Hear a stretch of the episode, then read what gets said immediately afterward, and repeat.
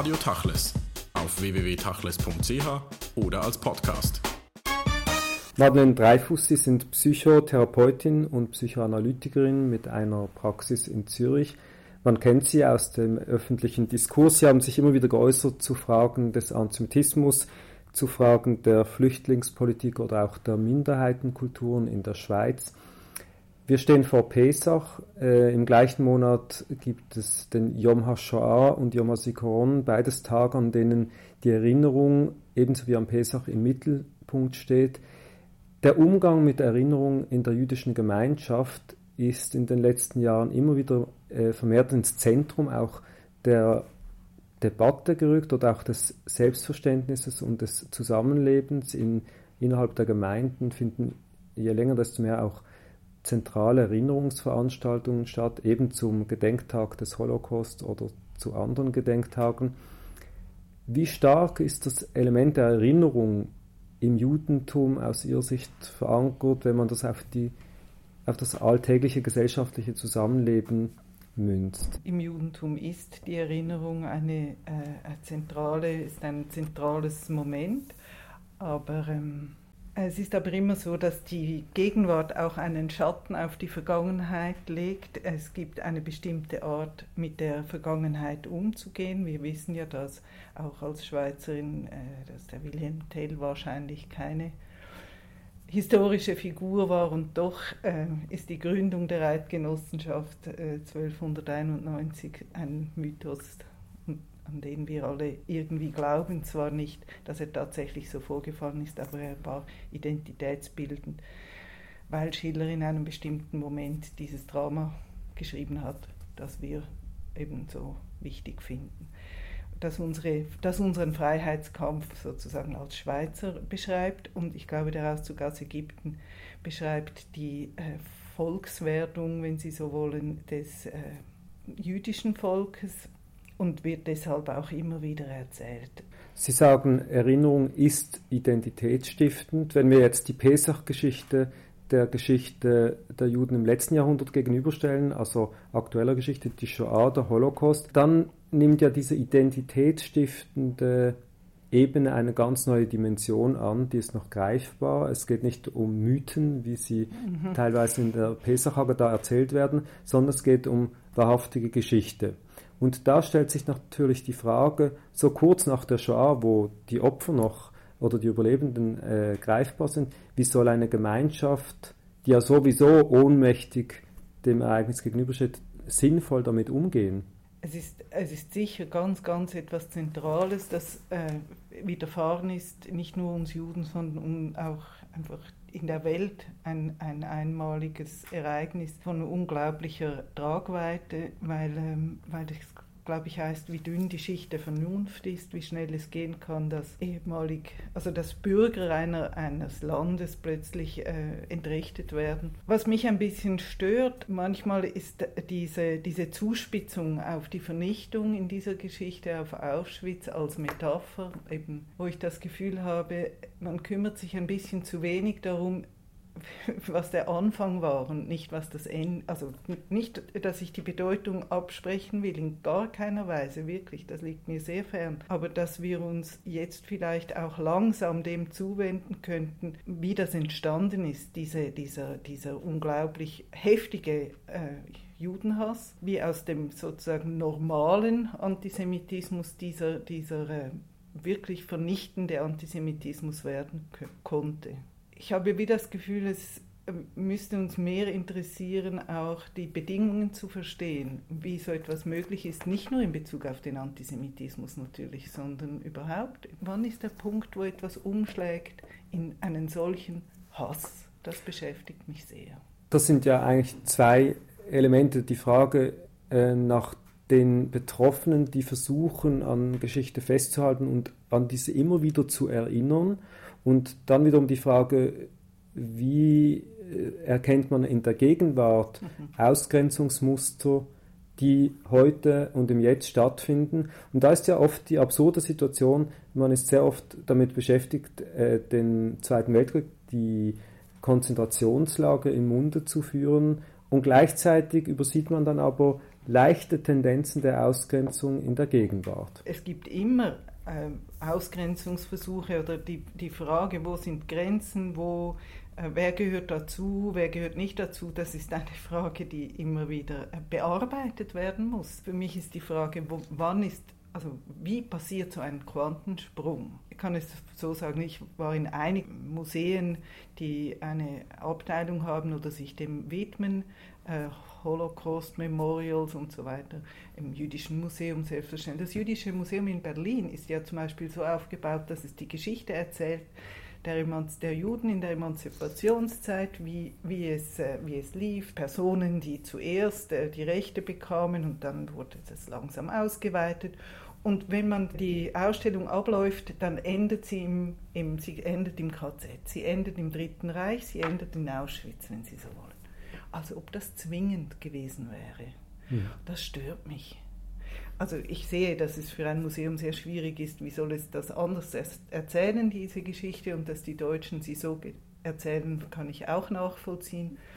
Aber es ist ja nicht so, dass so etwas nur den Deutschen passieren konnte. So etwas ist in Ruanda passiert, das ist zwar in Afrika, aber es ist trotzdem, es ist möglich, dass Menschen andere Menschen so hassen und andere so aufwiegeln, um diesem Hass so Ausdruck zu geben, dass sie wirklich morden, vernichten, umbringen, bestürzend. Nun stellt sich ja dann die Frage, und Sie haben das auch schon formuliert, der intelligente Mensch, der um diese Dinge weiß, der immer wieder in die Falle tappt und gegen oder wieder die Vernunft handelt, wenn Hass im Spiel ist, also dass Ausgrenzung immer noch möglich ist, obwohl wir all dies wissen, was geschehen ist. Wie kann das funktionieren und gleichzeitig eben äh, die Leute, die erinnern, auch nicht rational erinnern, sondern im Wissen um alles, was vielleicht zum Guten sich gewendet hat, auch irrational bleiben mitunter. Man kann das Rationale vom Irrationalen nicht so gut trennen, glaube ich. Das Gefühl und der Verstand sind nicht trennbar. Was ich mit dem Museum noch sagen wollte, war, dass ich mal in London war. Da gibt es ein Imperial War Museum, das hat auch eine Abteilung, einen Stock, glaube ich, wo es die Geschichte des Zweiten Weltkriegs erzählt. Und als einziges Museum, das ich begegnet bin bis jetzt, hat die Frage stellt, warum Auschwitz? ich glaube, das könnte uns helfen, ein bisschen mit der irrationalen mit dem Irrationalen fertig zu werden, wenn wir nicht sagen, das ist ein unverstehbares Ereignis, sondern wir müssen sagen, es ist vielleicht ein noch nicht genügend verstandenes Ereignis, ist, vielleicht werden wir es nie ganz verstehen, aber wir müssen uns sozusagen daran abarbeiten und wenigstens versuchen, etwas darüber nachzudenken. Das stellt sich aber rasch mal die Frage, wer ist wir? Diejenigen, die erinnern wollen, also jetzt in unserem Fall die jüdische Gemeinschaft, die sehr stark an der Erinnerung festhält und eigentlich die Gesamtgemeinschaft dazu auffordert, immer wieder ihr oder wir gemeinsam sollen erinnern. Also Sie fragen sozusagen nach der angemessenen Form der Erinnerung, wo man auf der einen Seite an etwas erinnert, an ein Ereignis, oder auch eben mahnt, und das gehört ja auch zu Auschwitz. Es darf nicht mehr vorkommen. Und das ist eben nicht nur eine Mahnung, sondern es ist manchmal sogar auch eine Drohung.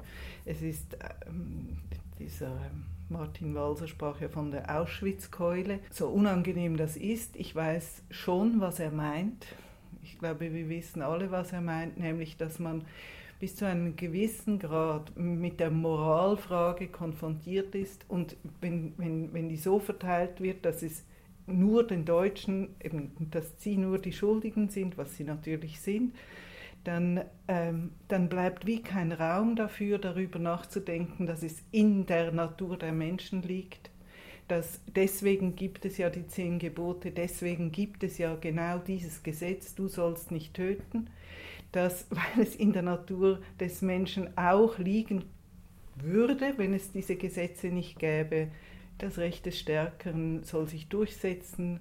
Äh, warum sollen wir uns mit Minderheiten, mit Schwachen abgeben? Warum sollen wir so etwas wie Demokratie, das ist doch so etwas Langwieriges und Schwieriges und Frustrierendes, warum sollen wir das überhaupt in Erwägung ziehen, wenn nicht, weil wir auf der anderen Seite neben dem Wunsch uns durchzusetzen, auch den Wunsch haben, Schwächere zu schützen und für so etwas wie Gerechtigkeit auf dieser Welt herzustellen. Es geht darum zu verstehen, dass es etwas ist, das nicht nur andere uns antun können, sondern dass wir Menschen, wir Menschen, wir sind eben zu so etwas in der Lage und wir müssen darüber schockiert sein, dass wir darüber, dass wir dazu in der Lage sind.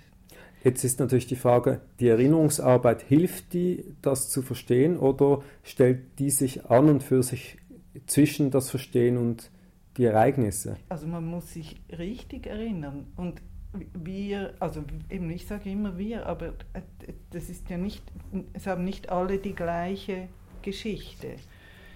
Ähm, ich glaube schon, dass wir in der Schweiz auch betroffen sind und dass der, die, die Vernichtung der europäischen Juden ist wirksam, nicht nur in, in der jüdischen also Gemeinschaft, sondern überhaupt. Ich glaube, dass äh, Juden heute so integriert sein können in der Schweiz, hat damit zu tun, und überhaupt in Europa und in den Vereinigten Staaten, in westlichen Ländern, hat schon damit zu tun, dass es ganz viele gibt, die das nicht richtig finden, was, was da passiert ist. Und in dem Sinne ist es nicht nur etwas, das jüdische Menschen betrifft. Es betrifft alle Menschen, die irgendwie ein bisschen ein Gefühl für Gerechtigkeit haben. Also dass wir das eigentlich eben keinen Unterschied macht zwischen jüdischen und nicht-jüdischen Menschen, sondern uns jetzt als Gesellschaft, die die mhm. gleichen Werte äh, sozusagen ja. teilt. Sie haben im Rahmen der, eines Projekts der Nationalfondsstudie 58 im, in den letzten Jahren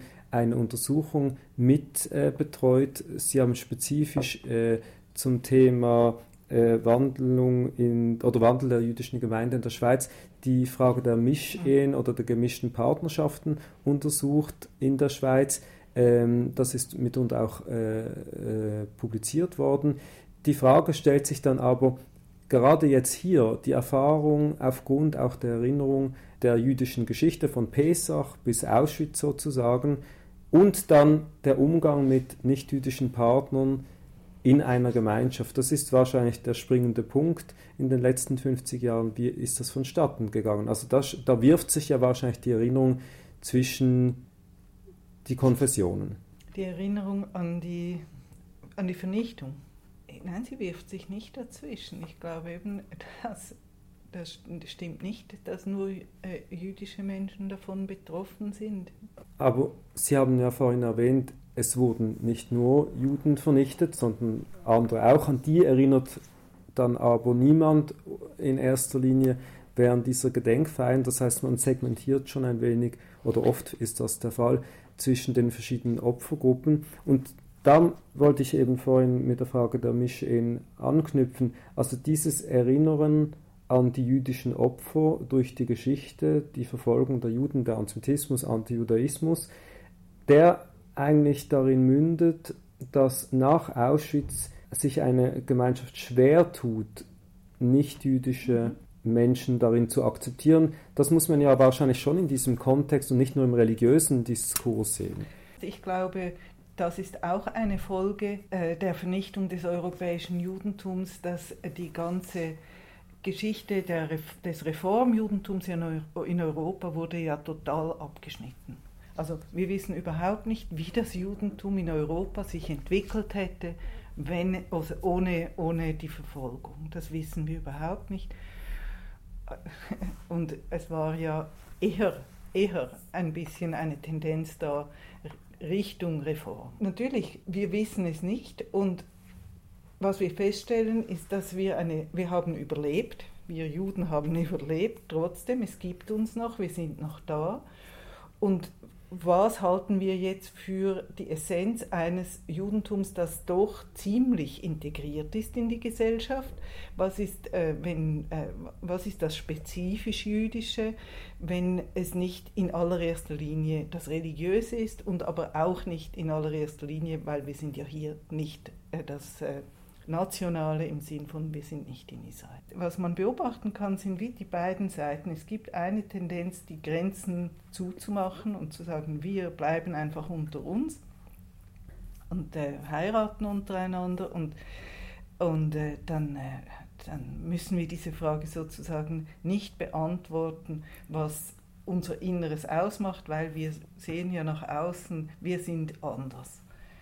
Oder es gibt die andere Möglichkeit zu sagen, ja, äh, es ist jetzt einfach so, 50% Mischehen sind eigentlich ein Zeichen für die gute Integration. Es ist nicht anders möglich, wenn unsere Jungen auf die Universitäten gehen und überall eine Stelle bekommen und eben nicht diskriminiert werden, weil sie ein Itzki im Namen haben, dann, äh, dann ist es so. Dann, äh, dann wird es eben so sein, dass äh, ähm, viele nicht-jüdische Partner haben und die Frage ist dann, was machen wir damit? Nehmen wir das zur Kenntnis? Strecken wir den Arm aus wie die amerikanischen Reformbewegungen und sagen wir, äh, nehmen euch auf, wir informieren euch, wir bilden euch aus und hoffen, dass äh, eure Kinder jüdisch bleiben können. Und das ist wirklich eine Sache, die sich vielleicht verändert hat, die ich auch gemerkt habe in dieser Studie, die Sie angesprochen haben. Das Bild ist ja immer noch, wenn jemand nicht jüdisch sich also verheiratet ist oder sich bindet, dass das Menschen sind, die vom Judentum abfallen. Und das ist nicht der Fall, wenn wir es wenn wir sie nicht vergraulen. Das ist vielleicht eine, eine Sache, die noch nicht ganz ins Bewusstsein des jüdischen Mainstreams gedrungen ist. Dass es nicht zwingend ist, dass wenn man eine nicht-jüdische Partnerin oder Partner hat, dass das bedeutet, wie es vor dem Krieg vielleicht wirklich mehr der Fall war, dass man sich abwendet. Nun gibt es aber ein Element oder ein Phänomen in dieser ganzen Diskussion, das gerade Sie als Psychoanalytikerin wahrscheinlich noch viel besser einschätzen können als wir anderen, nämlich die Angst. Also man kann ja viele rationale Argumente in der Diskussion anführen und auch sagen, ja, das ist ein Zeichen von guter Integration. An und für sich haben wir vieles erreicht und äh, die Gemeinschaft, die Aufgeklärte, hat auch Lehren gezogen aus der Geschichte. Aber die Angst etwa eben der Betroffenen oder dieser jüdischen Gemeinschaft, die kann man ja gut nachvollziehen, darf man aber auch nicht unterschätzen. Ja. Aber die Angst wovor? Die Angst vor dem Antisemitismus, das ist das eine. Oder die Angst, ähm, dass man sich auflöst. Also dass es überhaupt kein Weiterleben gibt, äh, als jüdische Gruppierung in der Schweiz. Gegen die zweite Angst ähm, kann man nur ähm, die Menschen fragen, die, die, die, die es gibt. Es ist einfach so.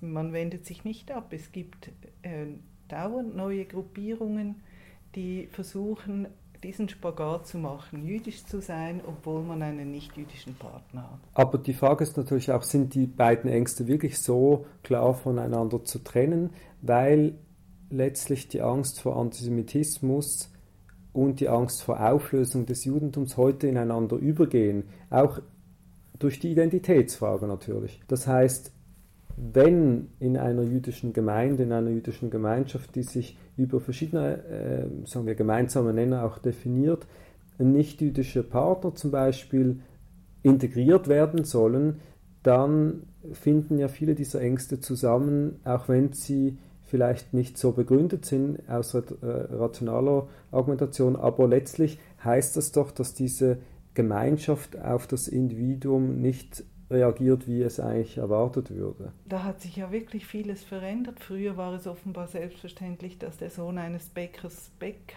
wurde und das ist heute überhaupt nicht mehr so.